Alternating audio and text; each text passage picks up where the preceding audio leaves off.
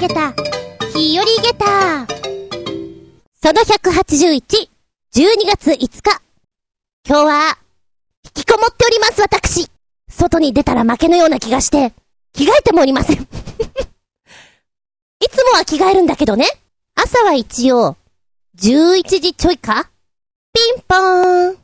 宅配の人に起こされまして、チキショーって思いながら出てやりました。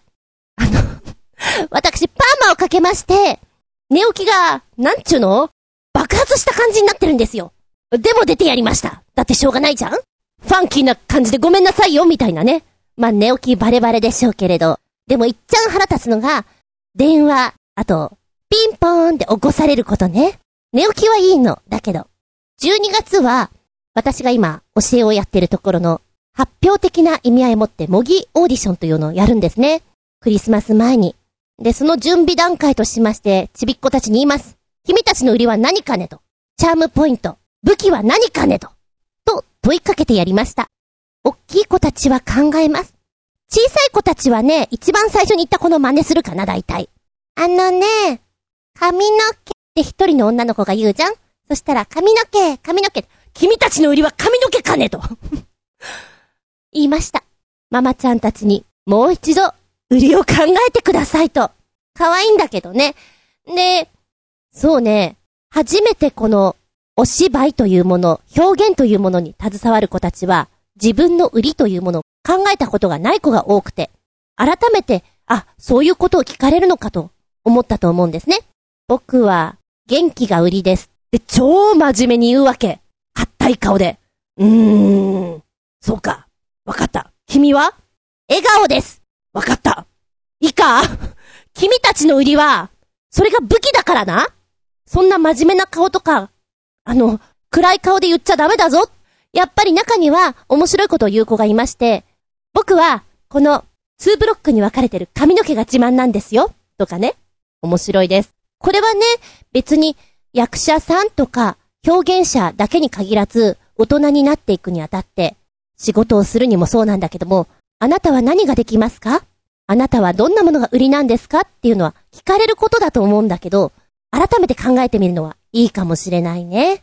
特に、これから先をどうしようかと思っている子たちは、大人でもそうですけれど。てな感じでしばしお付き合いくださいませ。ちなみに私、オーディション等に行っていた時、よく言っていたのは、私の売りは、声と元気です厚み純。どうぞよろしくお願いします。つうのもね、私、起きて5分後には、いや3分後には、このテンションで喋れるし、ステージ立てるぐらい、まあ、パワフルっちゃパワフル？熱いよねって言われる。厚み先生は熱いから厚みなんだねって。いや、そういうわけじゃないんだよ。あの、性格？あと、これはマイナス要素なんだけど、焦ってるよねって言われる。焦ってないよこれも普通なんだよ。普段普段、まっそう見えるんだろう。落ち着こう自分。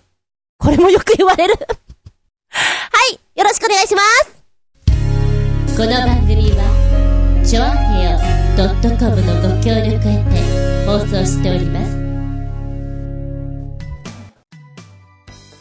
え、な、なに今何とおっしゃった？ん？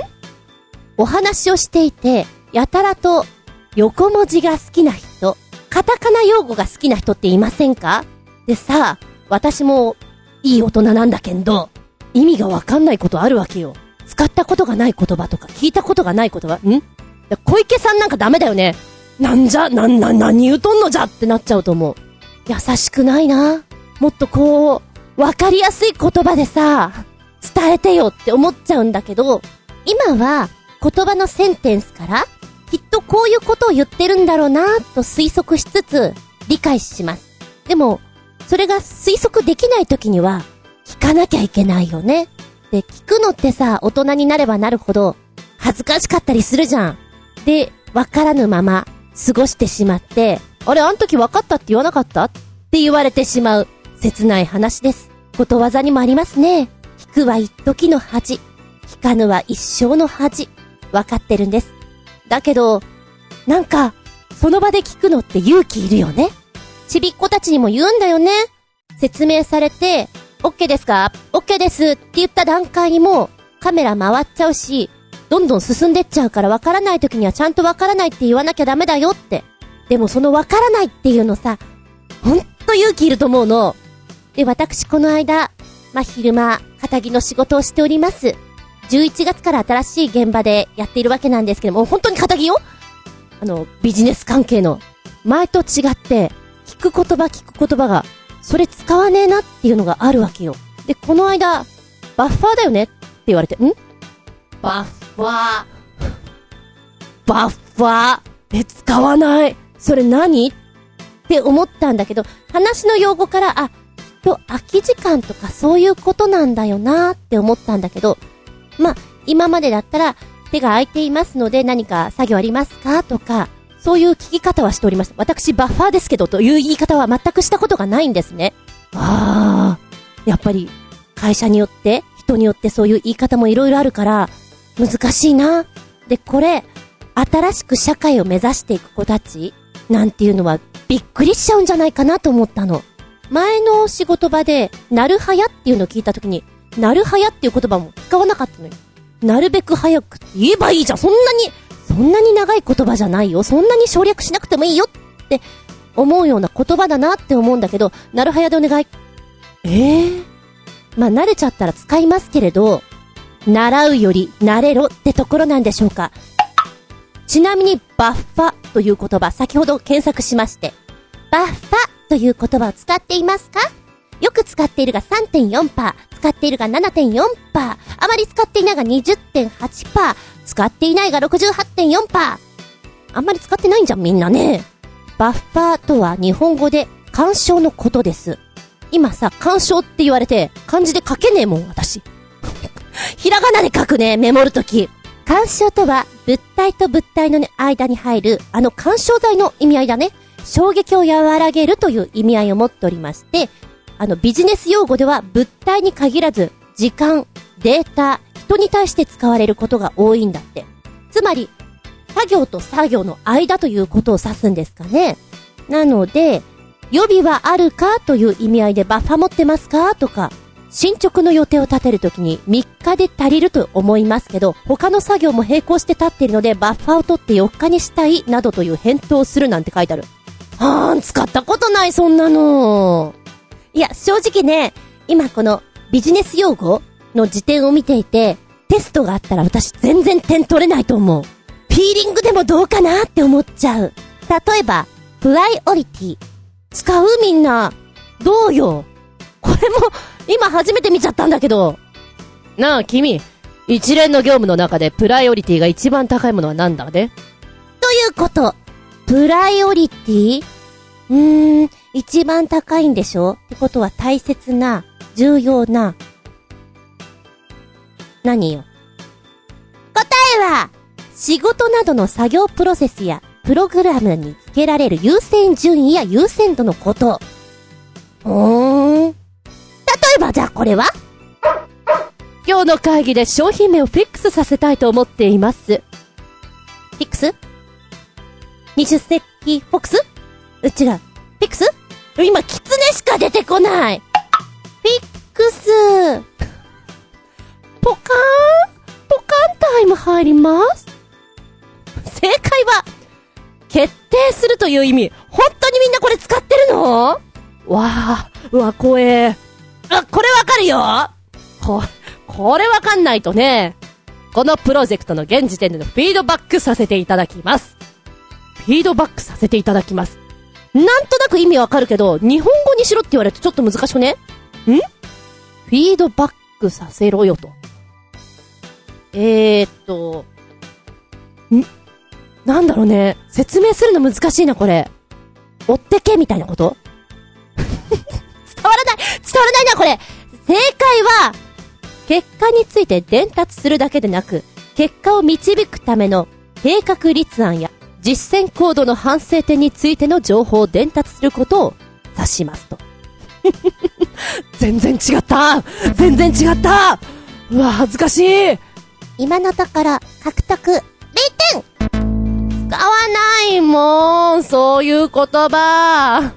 ちょっとそれはけといてとか、バミっといてとか、それはわかるけど、使わないもん。かしい。これさ、新社会人もうほんと1年生目なんかは、あれだよね。わかんないわかんないわかんないだろうね。いやー、これはなんか、物事を聞いてく勇気へこたれないハートっていうのは必要だよね。私へこたれちゃうかも。ビジネスマンはすごいなっていうかもうちょっとわかりやすい言葉で話してもいいんじゃないかなねえ。交流しやすいように、今コミュニケーションって言いたいところをちょっと変えてみました。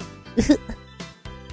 さあ、皆さんの周りで飛び交っている、あれ？これ何のこと言ってんの？っていう横文字、ないですか？いや、横文字じゃなくてもね、意外とあるかもしんないよね。はいはい。ああそうそう。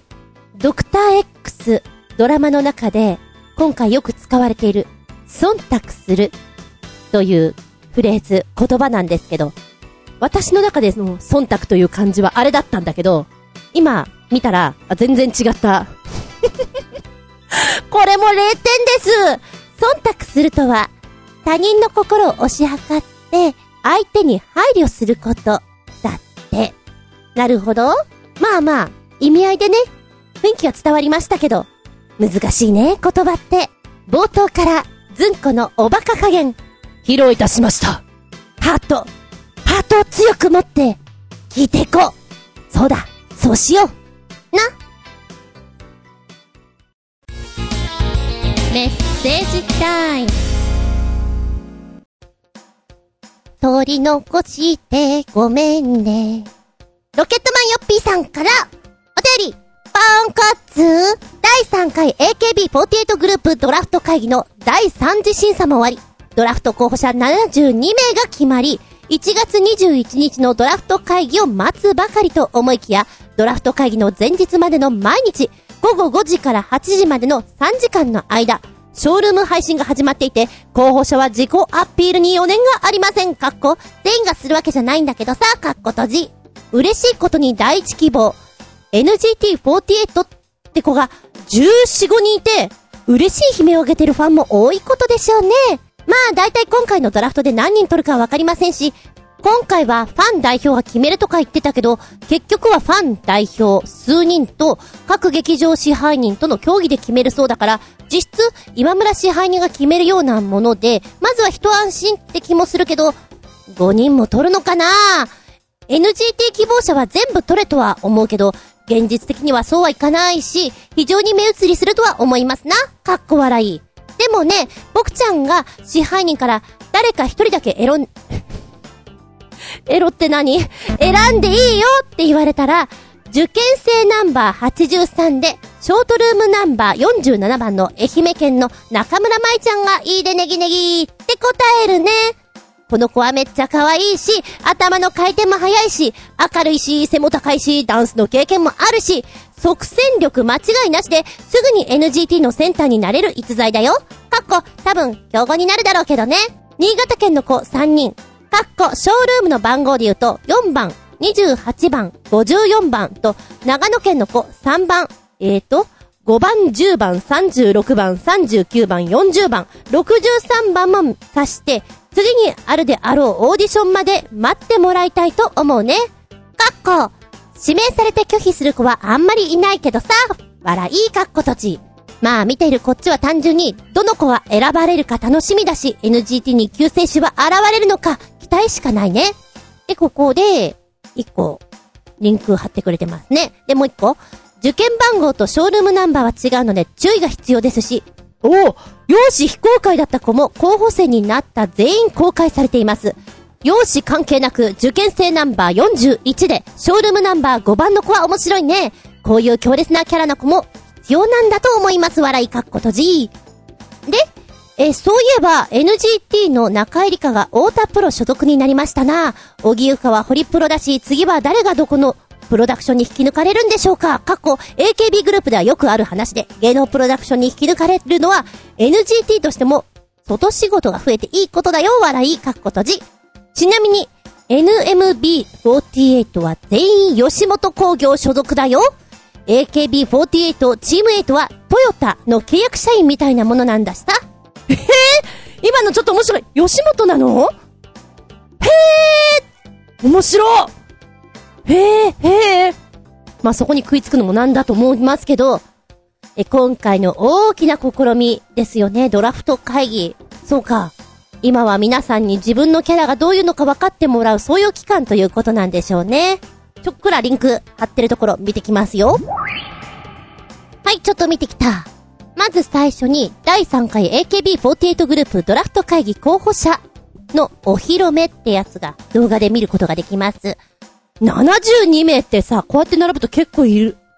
もっといるんじゃねって思っちゃうんだけど、その子たちのオーディション風景ですとか、今後はどうなるかみたいなのが、ちょっと動画で見ることができるんですけども、なんだろう、青春、胸高鳴る思いって感じで、このまんま配信しても結構人気出るんじゃないかな、ワクワクするなっていうもんだね。で、みんなでこう、携帯持ってさ、なんか喋りかけてんじゃん。ああいうの面白いね。リアルタイムな感じがいたします。来年の1月21日でしょ？すぐだよねえ。ダンス審査があって、歌唱審査があって、この子たちの目指すべきところに向かうためにはっていうんで、頑張ってるわけだ。で、まあ今先行で残っていて、さらに自分たちをアピールするためにショールームでやってるわけだ。今ね、ちょっと覗きに行ったの。ショールーム。あ、時間がちょっと過ぎ、あ、うん、ギリギリっていうかアウトだったなっていうのが残念な話なんですけれども、なるほど。エントリーしてる子たちのさ、今のポイント獲得数っていうのかな、ランキングとかちょっと見ることができて、おすすめの子を見てきたんだけども、まあ、今、配信ではなかったので、キャプチャーの画像とか、こんなことやってます的なのが見ることできるんですけど、かわいいな。こんなことやってんだ。みたいな。あ、中学生でね、うんうん。あ、お絵描きしててさとか、コメントに肩幅が広いとか、あ、それも売りなんだね、大事大事。とか思いながらおばちゃん見ておりました。これ、そうだな、今さ、テレビがあんまり面白い番組やってないじゃん。そういう意味合いで、すげえみんな見てるんじゃないかなって本当に思った。自分の応援してる子がどんなことやるかってやっぱり興味あるだろうし、たくさんいるじゃんいやいやいやいや、ほんと面白いだろうなーって。ショールームはよくできてるね。うまいなって。悔しいぐらいうまいやり方だよ。彼女たちも気を抜けないもんね。次から次に考えていかないと。切磋琢磨。そんなとこでしょうかね。またお名前見るとさ、え、これ本名？もう芸名の子もいるのかな？うららちゃんとか。あ、うららちゃんって言うんだ、へえ、みたいなさ。そのまんま芸名っぽい感じじゃん？どっちなのかよくわからないんだけども、そういう意味でもちょっと興味そそられたりね。で、またあの、ショールームの内容が、うん。まあ、YouTube とかでよくある、〇〇やってみたみたいな、あの方向性ともちょっとリンクするような、楽しんでもらおうと、自分を知ってもらおうと、意識が高いね。ということで、今ちょっと時間外で見ることできなかったんだけど、見てみたいと思う。お写真見るとね、やっぱ可愛いし、ただね、なんでしょう。この、候補者としての写真よりも、ショールームとかの方の、キャプチャーで上がってる方の写真とかの方がさ、あどけなさがあって、顔がこわばってないからそっちの方がやっぱイケてるよね。うん。皆さんも、もしよかったらご覧くださいませ。ロケットマンヨッピーさんが、うん、この子入れてほしいなっていう中村舞ちゃん。ご希望どこなのかなと思ったらどこでもいいみたいだね。へえ。とにかく活動できればどこでもいいっていうことなんだ。まあ、それもありだ。あどけないお顔が印象的ですね。おいらね、好み的に、綺麗な人よりも、可愛い人が好きです。なんとなく。で、アイドルちゃんっていう路線で行くとやっぱり綺麗な方よりも、ふわっとしてる子がいいなって思っちゃうな。さあ、支配人たちは、どうしたものかと、頭を悩ます時期なんでしょうか。2ヶ月切りました。ファンのみんなも、そして本人たちも、気合を入れてく時期なんでしょうね。どうなることやら。メッセージありがとうございます。おいちょ、ガラリと変わりまして、ハレンチ学園卒業生のぐるぐるよっぴーくんから、お便り、おげれっつさて、知的でユーモアに溢れたネタもないので、最近の世界の面白ぶったまげたニュースより、確かにガソリンってエネルギーの塊みたいなものだから、栄養もあるんじゃないの？まだ飲んだことないけどさ、かっこ笑い。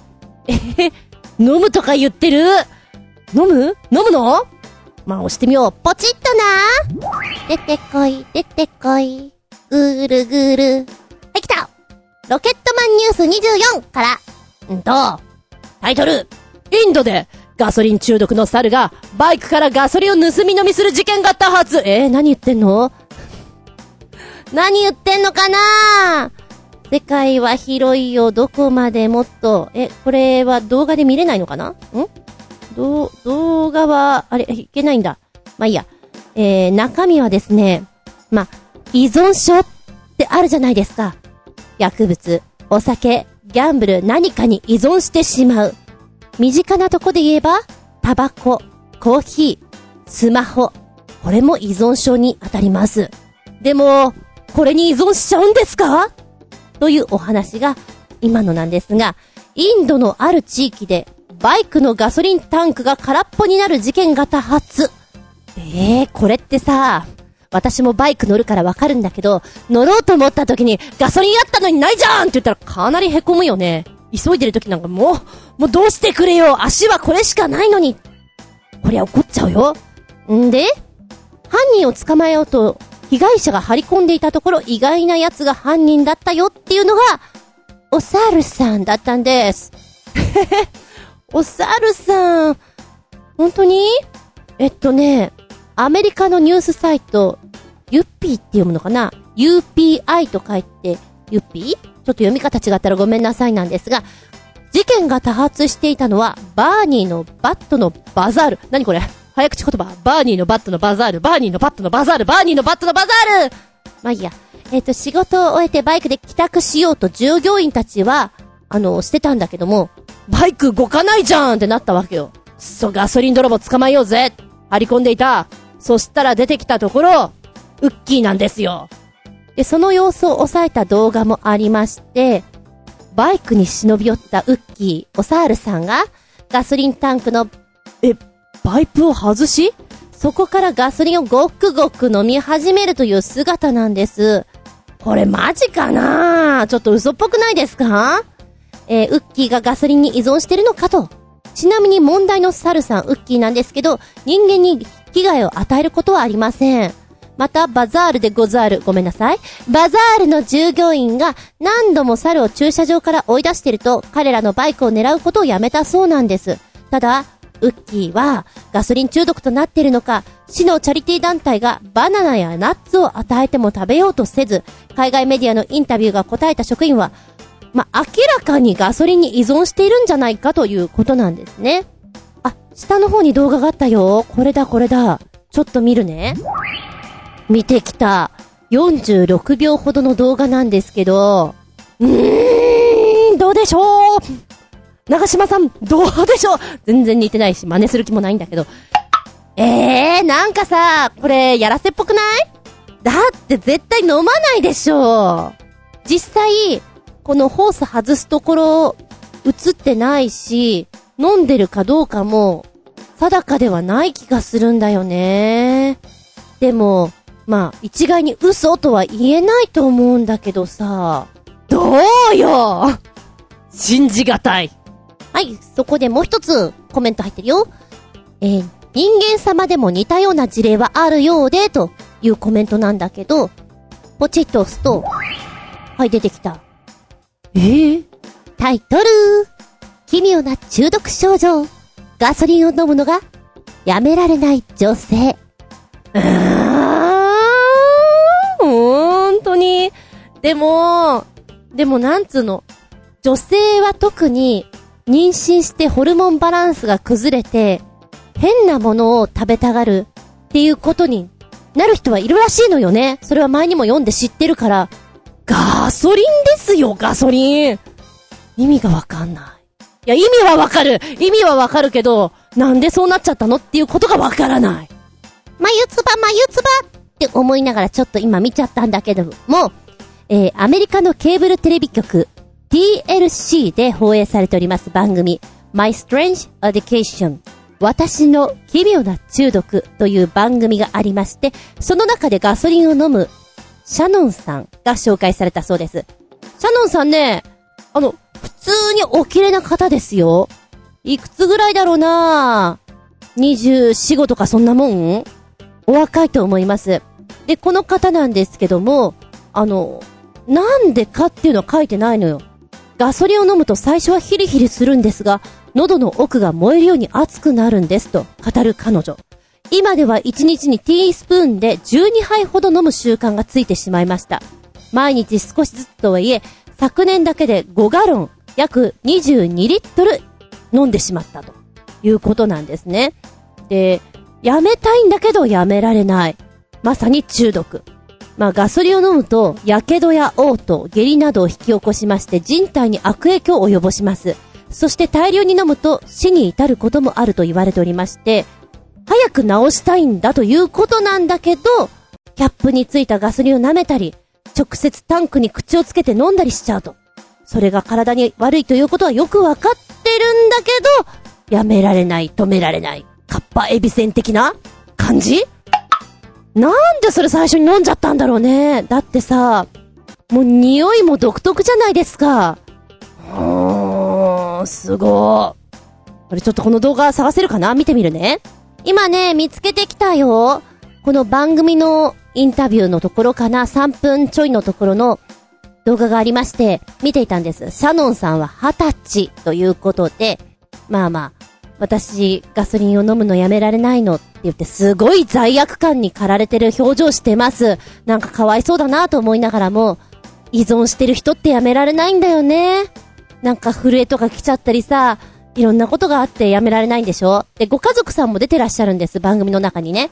お母さんと、お姉さんなのかな？出ていて、なんか思い詰めたような顔でおしゃべりを、このインタビューっていうの？をしているわけなんだけれども、いやいやいや、そこはさ、家族に嫌われようが何しようが、体を、ね、体のこともあるんだから取り上げなきゃ。まずは飲まさないようにしなきゃって思うけれどね。なんでそれしないのかなって思っちゃいます。んで、あの、最初に番組名じゃなくてガソリンを飲むっていう風にやったら、まあ、いろんな人がガソリン飲むにチャレンジしていて、ああ、な、なんつうの？話題作りなのか、わかりませんけど、結構皆さん危険なことしてるんですね。命縮めてますなぁと思いながら見させていただきました。はい。で、もう一つ、えーこちらもリンクでつけてくれていて、ポチッと押すと、これは2011年夏の情報ですね。ガソリンを薬として42年間も飲み続けているおじいさん。ですって。これね、確かに YouTube の方にも出てきてたよ。このおっちゃん。病気から来る体の痛みを取り去ってくれる薬だとして、ガソリンを42年間も飲み続けてるんですって。うん。えーこの方は中国ですね。で、一人暮らしをしている男性でして、その背丈は低くて、体つきは骨張っています。毎月3から3.5キロほどのガソリンを丘のふもとのガソリンスタンドで買ってきて飲んでいるそうなんですけれど、ものすごい中毒症状になるんだろうね、きっと。で、読み進めますと、1969年頃、おやおやおやおや、私が生まれるもっと前の話ですな。急に咳が出まして胸の痛みを感じるようになった。それをきっかけにしまして、治療のために薬を飲んでいました。だけど全然改善されない、良くならない。どうしようと思っていたら、民間療法で同様飲むと治るよっていうのを聞いたのかな？で、一口飲んでみた。あれ？なんか灯油効くような気がするな以来、灯油を飲むようになったんだけども、しばらくしてから灯油では物足りなく、そしてガソリンに移っていったということなんです。うーん。で、今まで42年間にわたってガソリンを飲み続けて、1.5トンのガソリンを飲んだのではないかと推定されております。で、この方、チェンさんって言うんだけども、チェンさんにはもともと家族いらっしゃいました。奥様、息子さんいらっしゃったんだけれども、やはり家族は心配じゃないですか、ガソリン飲むの。チェンさんにやめてくれと何度も止めてお願いしたそうなんですけど、彼はやめようとしなくて、ただただ家族仲がどんどん悪くなってしまって、あの、チェンさんは一人家を出てしまったそうなんですね。うーん、そっか。で、健康状態は今のところ良好でして、まあ、あの、受診をね、しましょうよって言うと、彼自身はあの、大丈夫だと言って拒否しちゃうんだって。で、話によると、ガソリンが麻酔のような働きを持っていて、彼の病気を治してるわけではなく、もう麻痺させてしまっているから、痛いとか苦しいとかが薄れているような気がするんじゃないかなっていうお話で、肉体的にはガソリンを飲むというのは全然良くないじゃないですか。でも、飲み続けてることによって、抵抗ができているんじゃないのかなただ、ね、あの、実際検査してるわけじゃなく、させてもらえないのでわからないんだけど、憶測ですけどっていうお話です。まあ、変わった人はいっぱいいますけど、その中でも、こう、免疫とかいろんなものができちゃうんだ。人間ってすごいね。で、最後に、えー、ハレンチ学園と卒業生のぐるぐるよっぴーくんのコメント、割愛しましたが、灯油とか飲む人もいるっていうから、普通は劇薬みたいなものでも、奇跡的に体が順応できれば大丈夫って感じでしょうか？普通は無理だけどさ、体が受け付けないって、だと思うようん。あのー、昔ですよね、戦時中。うーん、物がなくてさ、寒い国ロシアなんかは、体を温めたいわけだ。アルコールを飲んで。だけどそのアルコールが手に入らない。じゃあどうしたらいいかって考えたときに、手近にあるもので、温められそうな、これだみたいなさ、えー、工業用アルコール、液体燃料、錆止め、不凍液、などを飲んでいたと。こうもうなんか、飲んだ時にカーッとなればいいみたいなさ、命縮めてるよね、本当に。それでもあの寒さの中やっていくためには、もう朦朧としてもいいからなんかそういうのが必要だったんだっていうのを聞くと恐ろしいなとは思いますよ。きっと、それは時代がさせてるものだから日本人も別の地域、まあ、日本かもしんないけどやってる方はいたかもしれないんだけどね。現代でガソリンは、あ、現代でガソリンは、やめて、止めて、そう思います。びっくりたまげた下駄5つ怖いよこれありがとう動画の中でシャノンさんがね、コップの方にガソリンがついていてそれを舐めたいんだろうね。紙をちぎって、コップぐるってこう、ガソリン湿らせて、その紙ごと食べるの、もうやめてもう口の中がやめ、うえーって思った。失礼しました。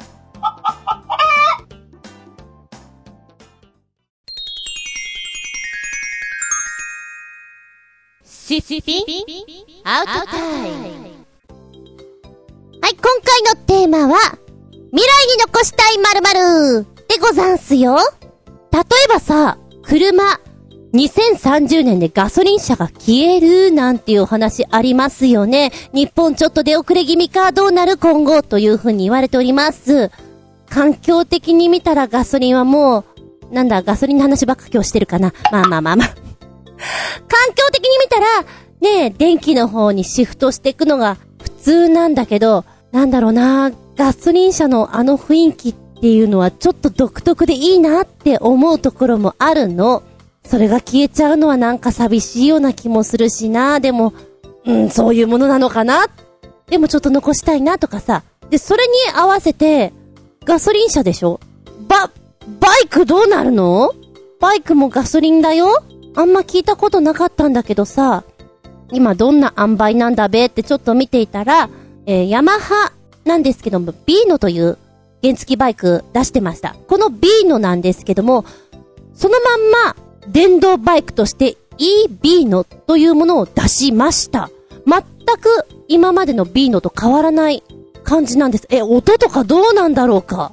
えっとね、写真見ると、あ、そうかそうか。当たり前だけどマフラーがないんだね。トゥルンとしてまして、すっきりしてるといえばすっきりしております。で、前のモデルから見ると本当にビーノに寄せてきている形なんですけれども、バッテリーが、えー、シート下に入りますので、メットを入れるスペースがございませんな。メットは別のとこにおかけください。あんまりここ物入らないな。カバンとかも入らないと思う。んで、バッテリーをフル充電には約3時間必要とします。でもって、そうね。あと気になるのは、どのぐらい持つのか。走り心地はいかがなものかってことなんだけれども、うーん、なるほど。えー、やはりこちらは、非力だそうですね。うーんと、最高速度は 35km バーアワーまでしか出ません。で、原付一種の法定速度は 35km バーアワーなので、そんなに問題はないんだけども、幹線道路など、速い道路で走る場合にね、やはりちょっと、ついていけなくて怖い思いをするんじゃないかと言われてまして、そんな時は速度制限がかからないパワーモードに切り替えた方が安心。また、上り坂などさらに出力を高めたい場合にも30秒間だけパワーアップする。そんなのあるんだ。パワーアップへえ。実際、まあ、走る場所とかによって変わるんだろうけど、15キロから10キロぐらいしか走れないんじゃないかな、とは書いてありますね。でね、今動画見たんだけど、音が、静かバイク独特のあの、ブルーンっていうああいう音、まあ、原付きだからしないんだろうけれど、もともと B のもそんなにね。これは本当に静かだなちょっとそこにたまげった。なるほど。あの、だいたい10から15キロぐらいしか走れないから、安全策をとって予備のバッテリーをシート下に忍ばせておくのが一番いいだろうなんていうのが書いてありますね。うーん、まあ、電気が主流になってくるとこんな感じになるのかな？え、ギア付きのバイクの方はどうなんだろう？話聞いたことがないんだけど、えマフラーがなくなっちゃうんでしょなんかちょっとかっちょ悪くない？想像がさ、今一つできないんだけど、音も静かなんでしょ？どう？そこまでパワーって出ないのかな？私としてはやっぱり地球の環境に悪いだろうけれど、バイクのあの、ねクラシックなあの、雰囲気は残していただきたいなと、未来に残していただきたいなと思う次第でございます。未来に残したい〇〇。えーと、私は結構不便なものが好きなんですけれども、昔の缶ジュース。あの、今缶ジュース自体があんまないもんね。ペットボトルになっちゃって。缶で飲み口をパクンって開けると、そのまんま引っこ抜けちゃうパターンのもの。細長い缶でしたね、あれ。あの雰囲気好きなんだよな今、安いディスカウントショップに、えー、でもま、さすがに飲み口のあそこは全部くっついちゃってるプルトップ式かなとかね。あとは、瓶のお飲み物。今それもプラスチックになってるでしょ？えっ、ー、とね、昔、物語で、ラジオドラマだったかな？聞いていって、それはどんなお話かっていうと、宇宙に出てしまった人たちが、久しぶりに地球に帰ってくるんですよ。で、今移動する間に何年もかかってしまうから、冷凍睡眠して、タイミングよく起きるわけなんです。で、地球に戻ってきた時に本当にいろんなものが変わっていて、例えば地球を飛び出す時に持っていったものが、もうすでに地球では化石のような存在で珍しがられてっていうのがあってね、その中ではビール瓶というものが今は存在しなくて、今はあの形を作ることができない技術者がいない。ものを作れなくて、あの茶色くてスラッとしたあの瓶が最高にクールでかっこいいよねそういえばどっかの博物館に一つあっただけだよね、みたいな。そんな話があって、ああ、面白いなと思ったの。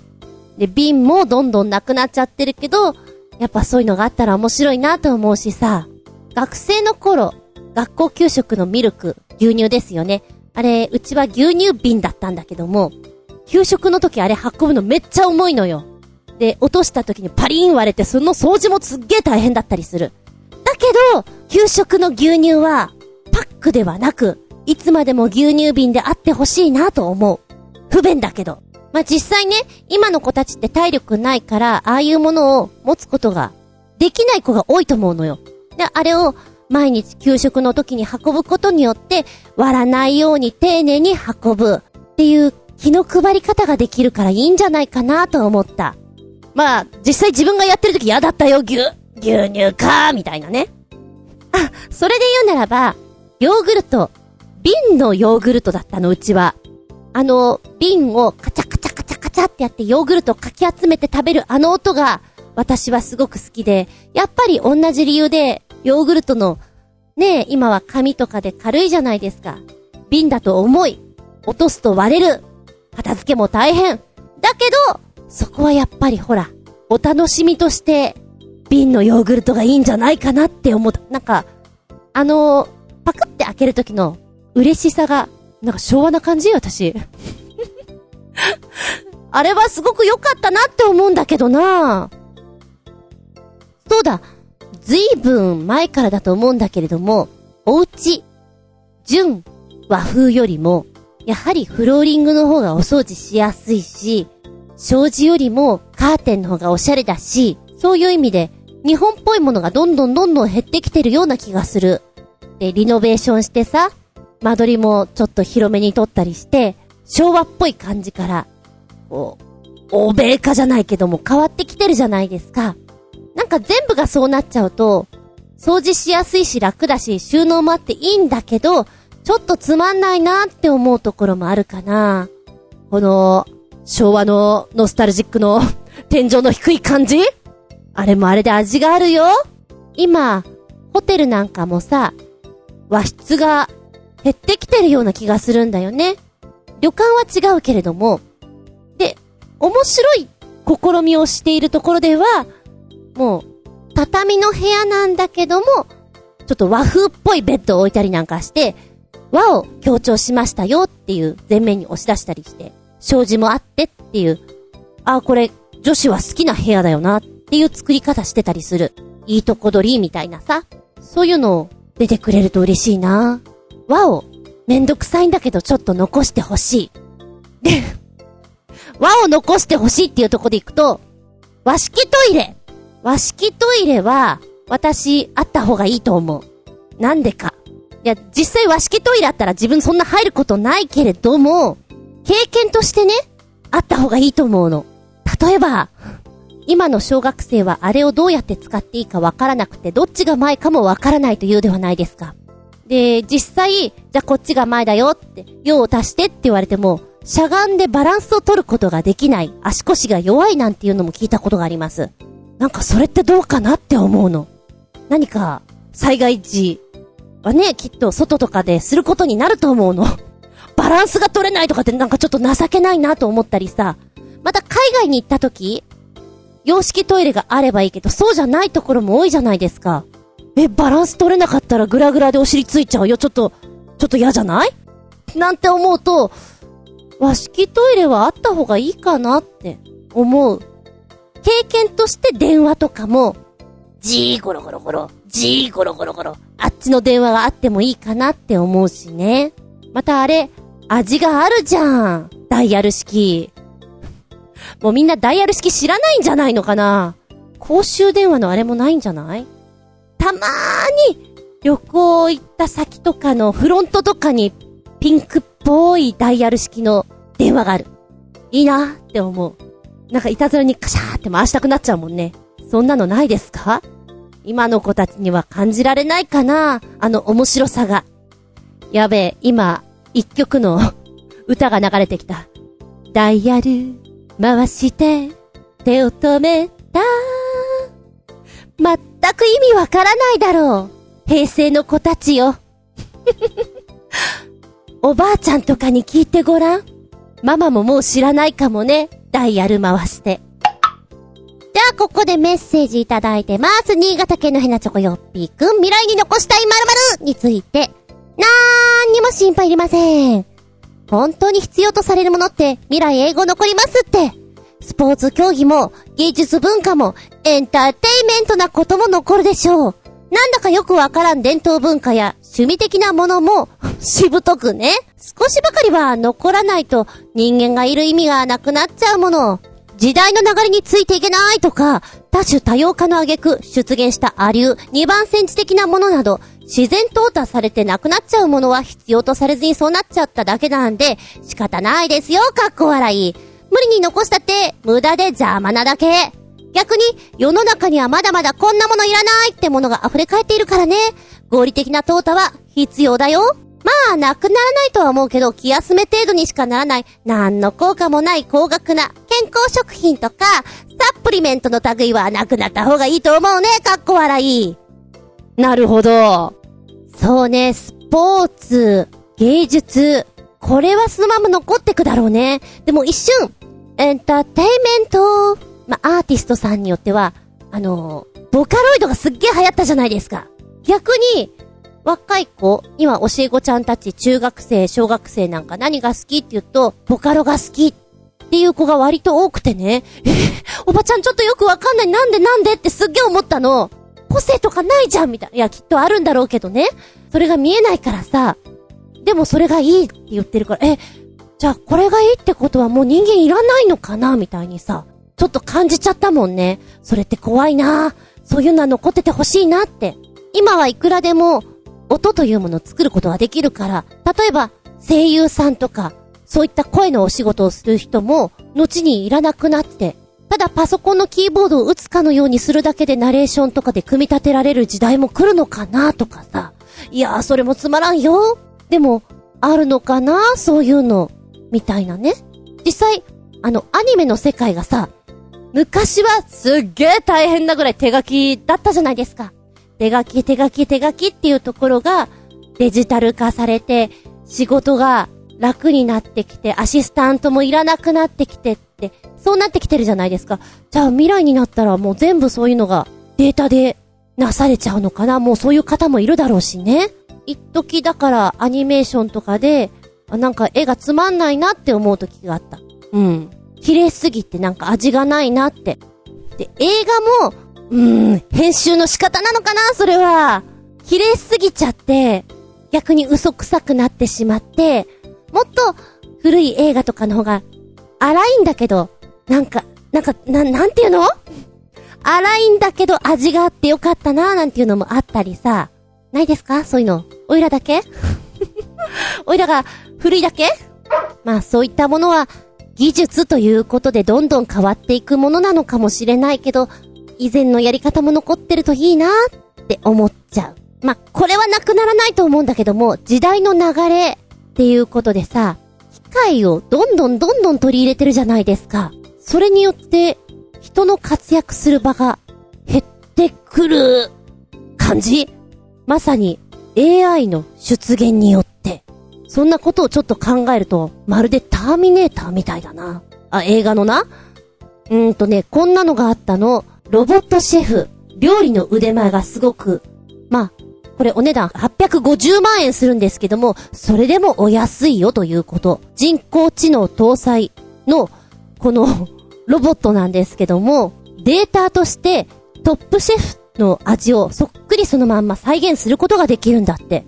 今出てるのはね、えーと、キッチンに立ってるシェフがマグロのタルタルを作っている場面なんですけど、シェフの動きを 3D モーションキャプチャーで食材や調味料、カットの仕方、それから調理道具、盛り付けまで、すべてを録画しております。んで、シェフが作った、このお料理、動画をアップしたところ、今夜は何にしようかなって iPad とかを操作しながらメニューを選んでいくと、ちょうど先ほどアップされたものがポーンと出てくる。あ、これにしようかしら？今夜のメニューが決まりました。そうするとですね、キッチンで用意されております。このロボットシェフなんですけど、2本の腕、アームを持っております。現在開発中の人工知能を搭載した世界初のロボットキッチン。これが人間のシェフが作った味をそっくりそのまま再現してくれるのですと。おー繊細な動きをする。こいつ寿司握れるかも。今ちょっと動画とか見えるんだけども、マグロ切ってるよ。そうね、人間のほら、手って体温が高いからさ、お魚とかって温度が移っちゃって、鮮度を保つためにこう、いかに早く素早くお料理をするかみたいなこと言われるじゃんこれ、ロボットの手って体温がないから、そんなに傷まなくていけるのかなとかさ。すげえな。まずはおソースを作ります。ボウルに薬味とお醤油入れて、シャカシャカシャカシャカシャカっとこう、ね。混ぜ合わせ、包丁でマグロをスライスします。とても綺麗です。醤油の蓋を開けまして、そして味付けをします。これ、ほっといてもこんなの作ってくれちゃうわけでしょ？で、最後の仕上げ、お皿に、お料理盛りまして、ハートマークのおソース模様をつけてくれるなんていう、なんだこりゃ、こじゃれてんななおかつ最後には自分が作ったところのお片付けもしちゃう。ロボットシェフ。すげえな。で、このニュースがちょっと広まった時に、実際今料理人だったり、料理のお勉強してる方々に、このロボットシェフの作るお料理食べてみたいですか？と聞いてみたら、いや、絶対嫌だっていう人と、興味ありますね。ぜひ食べてみたいです。勉強のためにっていう人と、真っ二つに分かれますね。私は、ちょっと食べてみたいかも。どんなものを作るのかって。でも、やっぱりお料理って人の手にはかなわないんじゃないかなって思いたいの。そうは思うんだけど、いや今さ、職人さんがいなくて、働き手がいなくて、どうしてもね、ってこういう風になってくお店も多いと思うし、実際、えっ、ー、と、リンガーハットの厨房の方では、あの、結構マシーンがお料理を作ってくれたりするんですよね。この前テレビでやっていた、あ、そうだそうだ、リンガーハットさんって確かそうなんだよなって思って見ていたんだけども、料理人を確保できない、人材を確保できない。そうすると、お料理を提供することができなくて、お店が成り立たない。だったら、初期費用はかかったとしても、マシンを取り入れて、お客さんに喜んでもらった方がいいよねっていうスタイルもあるしね。まあ、チェーン店であるならば、いつもの味、いつものように変わらず出せるっていうのがお決まりだからそれも大事なのかもしれないけど、ロボットか。うーん。やはり、未来に残したい〇〇、料理人は残っていてほしいです。やはりその手に職を持ってらっしゃる方の技術というのは、ロボットに取られることなく頑張っていってほしいですと、思いますな。いや、きっと大丈夫だと思うんだけど、100年 ?200 年？ずーっと先には、やっぱり、ロボットが出てきちゃうのかな ?SF 映画のようにさ、って思うとちょっと、切ないような？まあ、実際その時になったらそれが普通だから切ないも何もないのかもしれないけどね。なんてことちょっと感じちゃった？ああ、そういえば、あの、新潟県のひなチョコヨッピーくんが、これいらないんじゃない？っていうやつで、健康食品とかサプリメントあげているじゃん？まあ、なくならないだろうね、これはね。増えてくとは思う。どんどんどんどんどんどん。なんだろうか。皆さん、結局はこっちに行きますよね。健康。そうなるんだろうなとは思うんだけどさ。いたもんね。あの、女の子、お友達で、喫煙をする。で、サプリメントを飲む。ビタミン C だっけ？あの、喫煙するからそれを補うために飲むんだって。いやいやいや、タバコやめればいいんじゃないかな、ちょっと思ったんだけど、まあよしとする。きっとあれはなくならない。年間どれだけの健康食品、サプリメントが出てくるんでしょうか？味もきっと美味しくなってることでしょう。ありそうだもんね。健康食品レストラン、サプリメントバーみたいな。なんだそりゃ。ありがとうございます。あ、そうそう。昭和っぽいって言うと昭和っぽいんだけども、お風呂、私好きです。で、あの、今はだいぶないのかな銭湯でさ、富士山が壁画に描かれてるっていうの、昔ながらの銭湯ですよ。番頭さんがいて。あの、銭湯の雰囲気ってとってもいいので、あれも残っててくれたらいいな。今どうしても、スーパー銭湯とか、ちょっとテーマパーク化してる感じもあるじゃないですか。あれはあれで面白いんだけども、街の銭湯はできるだけシンプルに行ってほしいです。だから飲み物も、いちご牛乳か、コーヒー牛乳か、フルーツ牛乳のこの3つで、お願いします。これ以外はあまり置かないでほしい。番頭さんもできたら60歳以上のおばちゃんがいいです。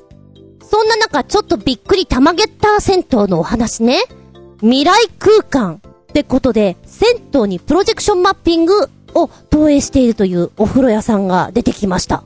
これはね、11月26日って、1126いい風呂の日ということなんです。それにちなんで、プロジェクション、富山ピング、ということで、えー、企画を打ち上げております。富山県の北日本新聞社が制作したもので、銭湯全面に富山県の大自然をプロジェクションマッピング化した様子が収められているんです。これすごいよお風呂入りながらこれってなんか、ハイテンションになっちゃう。お風呂のあの、水面にも、パーンと光が映り込んで、ちょっとギラギラした感じ？若干あの、新宿歌舞伎町な印象も受けたんだけども、これは面白いね。で、この富山県の名物が投影されるということで、えー、ホタルイカ、ケロリンオケ、立山連峰、そんなものがどんどんどんどん出てくるんだって。映像として。もう、ケロリンのオケなんか光ってるよ、ゴールドに。なんかちょっと小判のようだ。ま今回のお風呂は、一種 PR として行われていたんで、今後、お客様に向けてやるということは、想定されてはいないんですって。えー、ですが、面白い試みではある。完全なアトラクションですね。これを見たら、なんかどっかの、そうね、銭湯のあんちゃんとかがうちでもやってみようぜってなるかもしれない。そのぐらいの勢いです。ま、でも、別に風呂でやらなくてもいいんじゃんとは思うけどね。うん。私の好みは、カッポーン。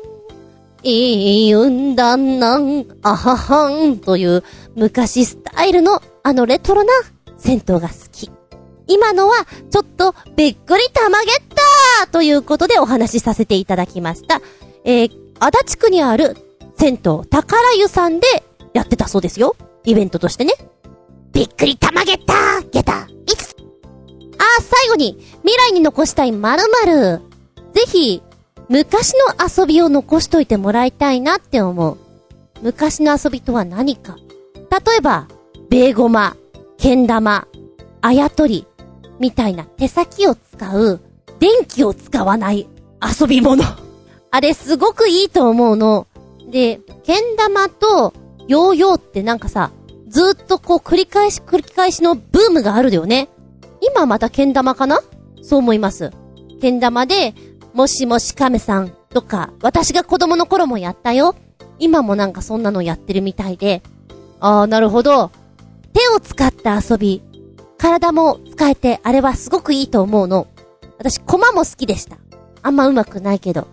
ああいうのをどんどん残しといてあげてほしいななんて思います。コミュニケーションも取れるし、なんでしょうね。教えてもらったからってできるわけじゃなくて何回か自分でやってコツをつかまなきゃいけない楽しさがある。そんな意味で、残ってたらなって思う。竹馬とかもいいよちなみに私は竹馬超得意である。結構高くやって、走ることができる。自慢である。どうでもいいけど。てな感じで本日は未来に残したい〇〇。あ、これも残したいなって思うものが実はちらほらあったりね。なんて思いつつ、メッセージありがとうございます。元気でソング、やる気でソング。はい。前回お届け、新潟県のヘナチョコヨッピーくん、取り残し分です。今年注目のガールズバンド、ガールズユニットのご紹介って遅いわかっこ笑いという風にお送りいただいております。4曲教えていただきまして、前回が2曲ご紹介。3曲目は、ガールフレンド、奇跡ラッシュ。4曲目、ソニックラバーレックレスのフェニックス。まずは3曲目、ガールフレンド。こちら、平均17歳の女の子たち4人によって構成されております。今回はサードシングルとして出しておりまして、まずね、聞くと、声がスパーンとしてるんですよ。潔いっていうのかな気持ちのいい音の取り方っていうの？で、この子たちは作詞作曲、自分たちで手掛けてるということなんですね。へーん。ん？高2ってところ？高2、高3、そのぐらいか。いや、すごいね。自分が17歳の時何やってたかなって思い返しちゃったもの。で、この曲なんだけども、すごくわかりやすい奇跡ラッシュ。奇跡を起こせば、奇跡は明日になれば必然になる。そうやってストーリー紡いてきたよ。ずっと。泥で汚れた背中がこんなにもかっこいいだなんて知らなかったよ。青春って感じの熱い曲だなぁと思って聴いていたんだけども、演奏もね、ギターとかの入り方が、あ、これさ、学祭とかでやったら絶対盛り上がるよね。あ、ここ、すごくメロディー的にいいよな。乗りやすいよなっていう一曲に仕上がってるので、私は気持ちのいい曲としてすごく好きです。うん。さあ、そして4曲目なんですけれども、あの、ポチッと押したじゃん？ガツンってくるよ なんか後頭部を殴られた感じ。おい来たみたいな。びっくりした。迫力ある。で、まず動画の方っていうか、このミュージックビデオの方の雰囲気もガラッとも全く違うので、今度は、綺麗なお姉様方、お二人によるユニットになってございます。上本彩さん、そしてミーヤさんの女性二人組、ロックユニットになってるんですけども、こちらはファーストシングルですね。10月に出されました、フェニックス。フェニックスってさ、不死鳥じゃないですか。不死身なイメージ。パワフルでガツンとくるのは頷けます。でもね、いでたちからしてかっこいいお姉様な雰囲気なんですよ。そうね、あの、ふーちこちゃんがさ、スパイ活動するときに、全身黒のスーツっていうのを着てるじゃないですか。あんな感じ。で、胸元開いていて、色っぽいんですよ。で、髪の毛も長くて、ちょっと振り乱し気味で歌っているところ、パンチあるなと思って、一番最初の第一声が、ちょっとだけ私、大黒摩季を思い出しました。で、演奏が始まって、なんだか挑戦的に歌を歌ってる感じですね。うん。妖艶で、黒猫のようでしなやかで、ちょっと切るように歌ってるって感じなので、言葉がね、若干私には聞きにくいなと思ったんですよ。これ何度も何度も聞いてれば耳が慣れるんだろうけれど、一発目に聞いたら、ん？何を言ってんのかな？日本語なのかな？英語なのかな？って思っちゃうような瞬間があるんですが、あのー、2曲目に関しては、雰囲気でいいんじゃないかなと思った。かっこいいです。そうね。今回はどっちの方を演奏してみたいかって言ったら、奇跡ラッシュやってみたいなって私思いました。で、あるイベントで、ミーヤさんをと共演したあやさんがね、あ、この人と一緒にやりたいと思ってユニットを組んだわけなんですよ。このフェニックスは作詞を神木さん、作曲をミーヤさんという風にやってるそうなんですが、お二人目指すところはロックンロールの持つストレートな力を、魅力をもう一度世に問いたいということで活動を続けていくということらしいですね。へえ、そうなんだ。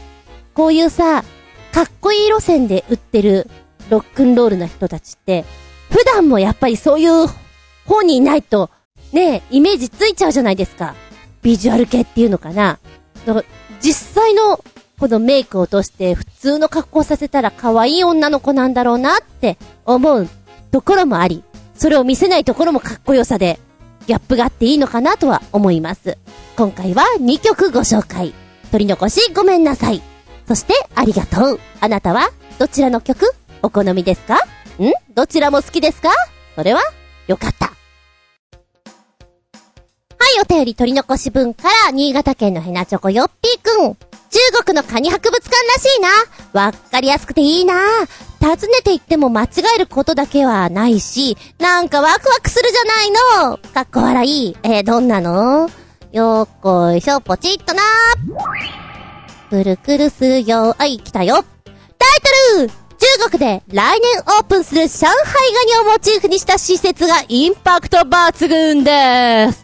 はい、こちらは上空からの写真でございます。映っておりますのは、カニ。上海カニでございます。そうだね。カニっていうのが一発でわかるわ。いや、これさ、すげえな、この建物。よく作った。話題の施設はカニで有名な中国東部の蘇州に建設されたもの。緑色のカラー、毛状の足、巨大な爪、カニを忠実に再現したリアルーな壮大スケールの建物になってます。この土迫力3階建ての施設では、カニについて学べるスペースがあるほか、買い物なども楽しめますと。正面から見ると、もろカニ 爪のインパクトもすごいんです。施設の高さは約16メートル、足の長さは75メートルって思ったよりでっかいわ。あれ？なんか爪がさ、ぐさってこう、土に埋まってるような感じなんだね。いや、毛刈りある ものすごい上空から見た時の絵が、すごい、これさ、宇宙人がいたとして、これを遠くから見たとしたら結構、おうって思いそうな、ないと思うけど、もしくは、こう、未来英語この建物が残ったとして、未来の人たちが受け取るメッセージが一体どうなってしまうのかって考えるとちょっと面白いわ。はカニねー外観は完成しております。内装インテリアはまだ建設途中なんですね。2018年後半に完成予定です。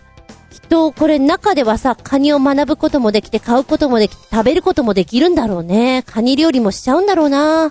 でも上海ガニってそんな大きくないんでしょ？好きな人はハマるって言うよね。おいら甲殻類はちょっと、ま、どっちかっていうと、エビとカニだったらまだエビの方が、いや、でもって感じかな。カニは、カニはなんとなくでいいや。カニクリームコロッケも本格的じゃなくていい。あの、ほぼクリームでいいっていうぐらい、あの、カニの独特の香りが苦手なんですよ。だから、マツコデラックスさんも、みんなカニ好きねっ言ってたじゃん、某 CM で。すげえわかる。そんなカニ食いたいかと。食いたいんだろうな。よく食べ放題ビュッフェとか行った時の、あの皆さんのカニの群がり方半端ないもんね。カニカニカニが、いつまでもほじくって食べるっていう。うーん、だったらお肉食べるな、私。さあ、このインパクト大の施設、来年ですか？まだまだ1年先ということで、時間かかりますけども、追って様子をお送りしたいと思います。カニの施設、これがあるんだったら、エビの施設も作ってほしいよね。ロブスターとか。バカだなとは思うけど、インパクトに拍手この番組はチョアヘオ .com のご協力へて放送しております